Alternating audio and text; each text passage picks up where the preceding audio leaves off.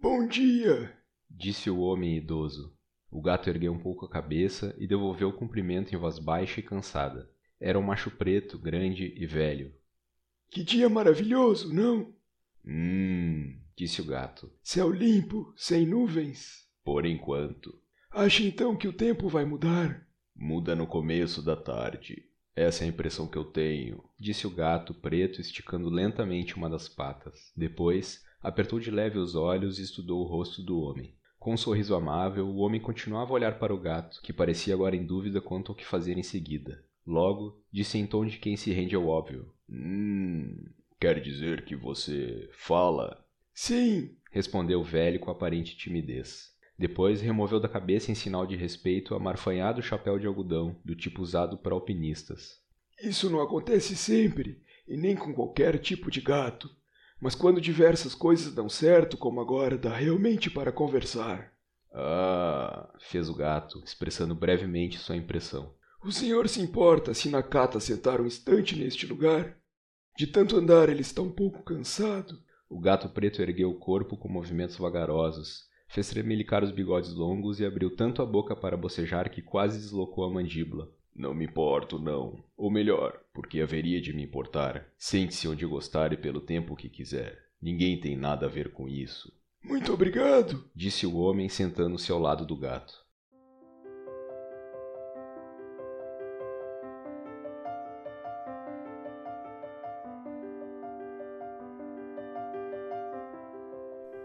Bom dia, boa tarde e boa noite. Estamos começando o segundo episódio do podcast Delineando a Prosa, um programa dedicado aos apaixonados por literatura. Meu nome é Gabriel Moura e eu serei o seu host nesta jornada. No capítulo de hoje falaremos sobre o escritor japonês Haruki Murakami, romancista, contista, maratonista, triatleta, tradutor, fanático por música e sempre cotado para o Nobel de Literatura. E não se esqueça, caso você goste do episódio, de fazer a sua inscrição no Spotify ou no seu agregador de podcasts favorito. E você também pode acompanhar o programa pelo blog delineandoaprosapodcast.blogspot.com. Haruki Murakami nasceu em Kyoto, no Japão, em 1949. Frequentou a Universidade de Waseda, em Tóquio, onde estudou literatura e teatro. Durante o curso abriu um bar de jazz chamado Peter Cat, o qual manteve funcionando com longas jornadas de trabalho. Em 1979, Murakami escreveu seu primeiro romance, chamado Ouça a Canção do Vento, estreia que lhe rendeu um prêmio literário no Japão. Atualmente ele é traduzido para mais de 50 línguas e é um escritor best-seller. Anualmente, se você não sabe, o Murakami entra nas apostas para ser o novo Nobel de Literatura. O Murakami é famoso pelos seus romances, principalmente, como Kafka Beira-Mar, Caçando Carneiros, a trilogia 1Q84, mas também pelos livros de contos, entre eles Homens Sem Mulheres e O Elefante Desaparece. Murakami também escreveu obras não ficcionais, entre elas Romancista como Vocação e Do que eu falo quando falo de corrida. O estilo do Murakami é bastante peculiar. Ele escreve geralmente em primeira pessoa, e a maioria das vezes os seus protagonistas são pessoas um tanto quanto perdidas na vida, em busca de si mesmas, com uma espécie de vazio existencial. É comum vermos em sua obra elementos fantásticos, espíritos, assombrações, alienígenas, animais falantes, entre outros eventos inexplicáveis. Também temos gatos, muitos gatos, e além disso, Murakami usa muito de referências musicais. Os seus personagens estão sempre com uma música na cabeça ou mesmo ouvindo discos. A prosa do Murakami é uma prosa limpa, sem firulas, sem descrições desnecessárias e com bastante diálogo. São mais de 40 anos de carreira literária, mas o que alguns não sabem é que o escritor japonês começou a correr aos 33 anos e nunca mais parou.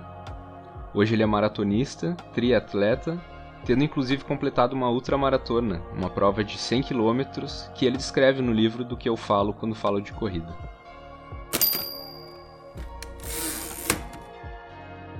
O diálogo que vocês ouviram no início do programa, a conversa entre o homem e o gato, vem do livro Kafka à beira-mar, publicado no selo Alfaguara.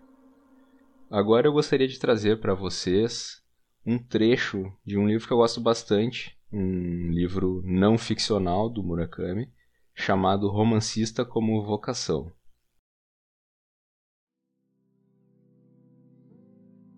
Certa tarde ensolarada de abril de 1978, fui ver um jogo de beisebol no estádio Jingu.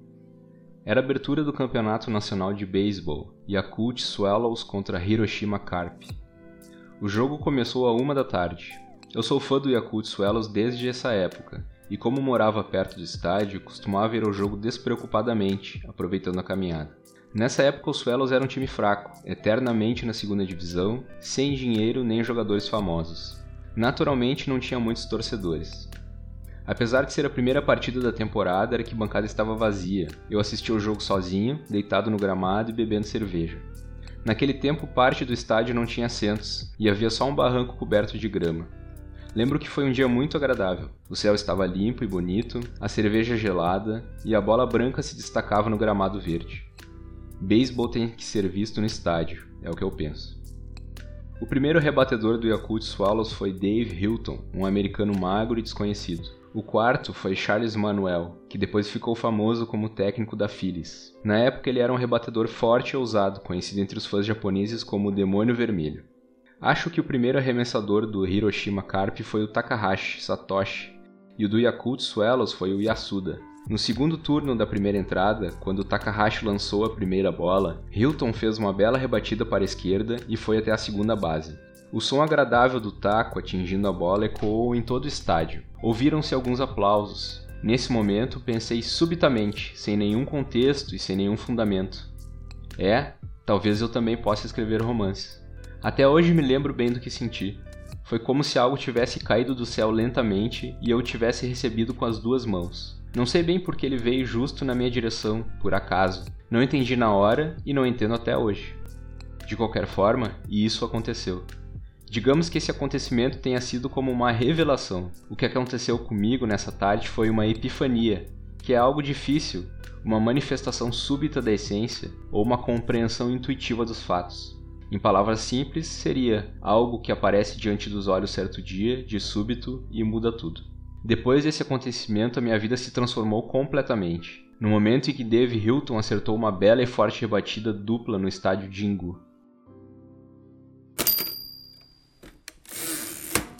Muito bem, querido ouvinte, eu espero que você tenha gostado do trecho selecionado é um dos meus livros favoritos do Murakami. Poderia ler outros que eu selecionei aqui, mas talvez o programa ficasse muito longo, muito entediante. Então nós vamos encerrar por aqui.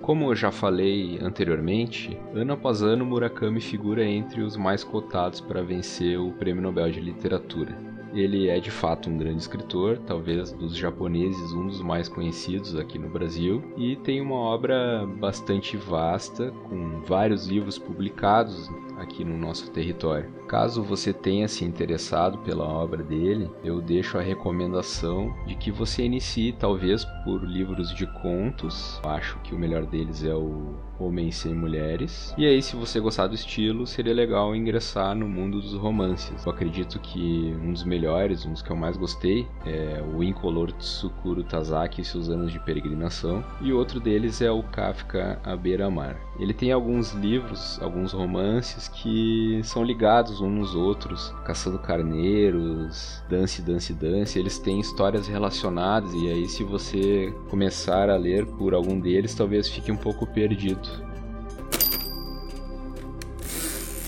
Espero que você tenha gostado do nosso episódio. Vou reiterar aqui, caso você queira, pode nos seguir no Instagram, no perfil delineandoaprosa. Você também pode entrar em contato conosco por e-mail, basta enviar a mensagem para o delineandoaprosapodcast.gmail.com e, claro, não se esqueça de fazer a sua inscrição no Spotify ou no seu agregador de podcasts favorito. Se quiser, também pode nos acompanhar pelo blog, o Delineando a Prosa Podcast www.blogspot.com.